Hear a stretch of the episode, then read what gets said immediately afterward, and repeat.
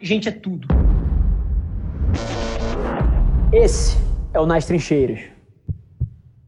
E aí, assim, pô, acho que muita gente escuta falar disso por aí e, eventualmente, cara, tem muito guru de empreendedorismo falando foque nas pessoas, pessoas primeiro, etc. Mas a principal provocação que eu trago aqui é porque, por várias vezes, as palavras estão desconectadas das ações.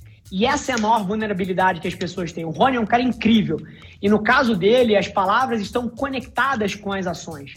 O Rony criou uma cultura na reserva onde, cara, o que vale mais é a melhor opinião, não é o seu cargo.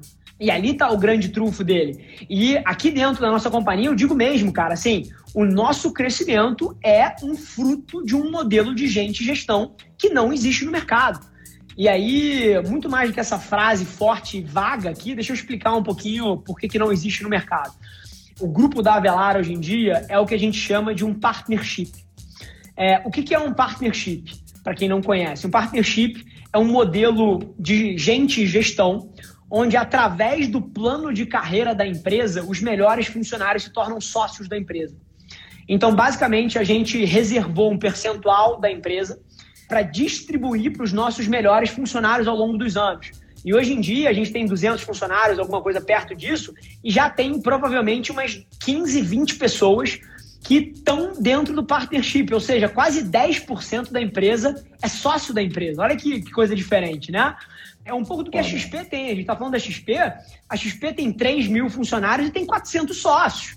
E muito do sucesso do Guilherme e da XP e de todo mundo lá da, da companhia está atrelado ao modelo de gente gestão, porque eles dividem a riqueza, eles compartilham a riqueza com o todo. Então, o, um dos grandes trunfos que a gente teve é que a gente é a única empresa do segmento de publicidade que é um partnership no mundo. Olha que loucura. E aí a gente tem uma, uma vantagem desleal frente a outros segmentos, porque o mercado publicitário ele é organizado por meio de grandes holdings. Então você tem quatro grandes grupos globais. Cara, você tem Publicis, você tem Dentsu, você tem Omnicom, você tem WPP, que são grandes holdings. Cada grupo desse tem 150, 300 agências embaixo. É tudo consolidado lá fora e aberto em bolsa. Então essas empresas, elas não têm flexibilidade societária. Essas empresas não, nem que elas quisessem, elas poderiam ser um partnership, porque é tudo consolidado dentro de um navio mãe. O navio mãe é listado em bolsa e o navio mãe listado em bolsa não pode distribuir participação societária dessa maneira. Então, aqui dentro, a gente tem um modelo de gente gestão que permite que as pessoas, ao invés de ganharem uma camisa bonita escrita você é parte, mentalidade de dono, as pessoas são de fato donas. E se não são, estão aspirando para ser. E se elas não não não estão aspirando para ser, cara, a gente tem uma cultura aqui dentro que espelha essas pessoas. E que é uma cultura muito forte de, de dono mesmo, porque ou você é dono ou você quer ser um dono um dia. E aí o que acontece é que ao longo do tempo torna insustentável das pessoas que pensam diferente trabalharem aqui, que não tem nada de errado com essas pessoas, tá? É só porque uma empresa que tem uma cultura forte, ela precisa causar essa sensação. Todo mundo que entra pela porta do escritório, está todo mundo na pandemia, então não tem ninguém trabalhando aqui, mas se alguém entrasse num dia que estão todos os funcionários do grupo aqui trabalhando, eu te garanto que com dois dias de empresa, essa pessoa ia virar e ia falar assim: caralho, bando de louco. Eu não quero trabalhar aqui não, brother. É, que, que, caralho, assim, isso não serve para mim. É a galera que pensa diferente. Não funciona. E não tem nada de errado. Se você entra na reserva e você não tem a cultura da companhia, eu te garanto que você vai sentir assim. Se você entra na XP e você não tem a cultura da XP, eu te garanto que você vai se sentir um patinho fora d'água. E não tem nada de errado. O que essas pessoas precisam é eventualmente encontrar uma empresa que a cultura funcione. Dessa volta no mundo para explicar um pouquinho do nosso modelo de gestão, que eu acho incrível. E número dois, para dizer que gente é tudo. E no final do dia, se você quiser ser uma boutique, não tem problema também. Eu conheço pessoas que são muito felizes, ganham muito dinheiro. E, cara, e tem uma boutique de três pessoas. É ela, um fucking one-man show e dois assessores. Eu conheço vários. E, e, não tem problema.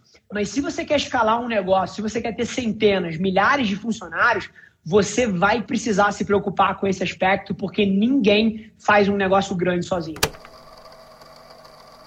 Mais do que isso, cara, eu vou explicar um pouco o meu ponto aqui, que eu acho que se as pessoas que estão vendo a gente conseguirem se desamarrar de alguns dos dogmas e das crenças que a gente cresce sendo exposto, isso pode gerar uma alavancagem desproporcional para você na tua carreira que é o conceito de ou trabalhar de graça ou pagar para trabalhar. Qual é a lógica desse negócio? Depois eu falo um pouquinho de educação que eu acho que conecta. A lógica de você pagar para trabalhar é o seguinte: eu vou te dar o exemplo do Ricardo e da Joana, beleza? O Ricardo e a Joana, tá? Sempre sonharam em empreender, querem ter negócio próprio, cara, querem participar da cultura de startup, querem, meu irmão, crescer negócio, querem mudar o mundo. São dois empreendedores natos. E o Ricardo e a Joana tomam decisões muito diferentes na vida deles. O Ricardo escolhe ir para a faculdade, escolhe ir para a SPM, porque ele acha que comunicação é chave, ele quer estudar comunicação na SPM, uma puta faculdade, e ele vai lá passar quatro anos na SPM. Assim que ele sai da SPM, ele escolhe fazer um MBA.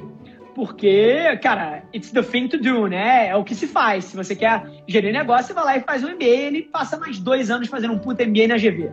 E mais uma vez, são duas instituições fantásticas de educação, tá? É... E aí ele investiu seis anos nisso. Além dos seis anos, o Ricardo, ele também não tinha muita grana. Então, cara, ele teve que pegar fiéis, pô, fez, fez empréstimo e uma porrada de coisa. Então, você tem um cara que ao longo de quatro anos na SPM, cara, gastou 4 mil reais por mês, ou seja, pagou no mínimo, cara, 200 mil reais para se formar. E ele ainda fez GV depois e pagou mais 50, também contraindo dívida. Então, esse é um cara que, sem levar em conta o valor do dinheiro ao longo do tempo, é um cara que investiu seis anos e 250 mil reais para se formar, para ele poder começar a empreender. E aí você pega a Joana. A Joana virou e falou o seguinte, cara, Rafa, vou dar um exemplo aqui, tá? Eu não pegar o Rafa não, porque é ruim. Vou pegar o André Street. André Street, para quem não sabe, é o fundador da Stone. É, o André Street, em algum momento, há 10 anos atrás, há 15 anos atrás, ele começou a Stone. A Stone tinha três funcionários. E a Joana olhou o André Street e falou assim, cara, eu quero empreender. Esse cara daqui, ele já criou a Braspag, ele vendeu a Braspag, cara, é um empreendedor, cara, de sucesso, é um cara que sabe o que faz. Cara, eu vou me oferecer para ou trabalhar de, de graça pro André Street, ou então, cara, pagar para trabalhar para ele, porque caceta, assim, tá do lado do André Street é incrível. E ela fosse lá e tivesse do lado do André Street. Cara, quem você. Aí você avança a Joana seis anos na construção da Stone do lado do André Street. Quem você acha que está mais pronto para empreender seis anos depois?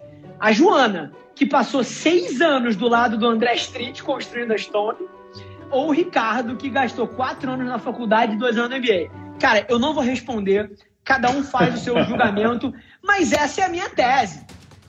Esse foi mais um episódio da nossa experiência em áudio. E como eu já falei, eu adoraria saber que você está gostando do que a gente está compartilhando por aqui. Então não esquece, se você está tirando valor desse conteúdo, ia significar o um mundo para mim, que você tirasse um print da sua tela, postasse no Stories me marcando e aproveita para ir na sua plataforma favorita também e deixar um rating de cinco estrelas e um comentário lá, ajudando a gente a construir essa comunidade tão vibrante que move o Brasil para frente através do empreendedorismo e que fala desse Brasil que dá certo. É um prazer ter vocês comigo e a gente se vê no próximo episódio do podcast.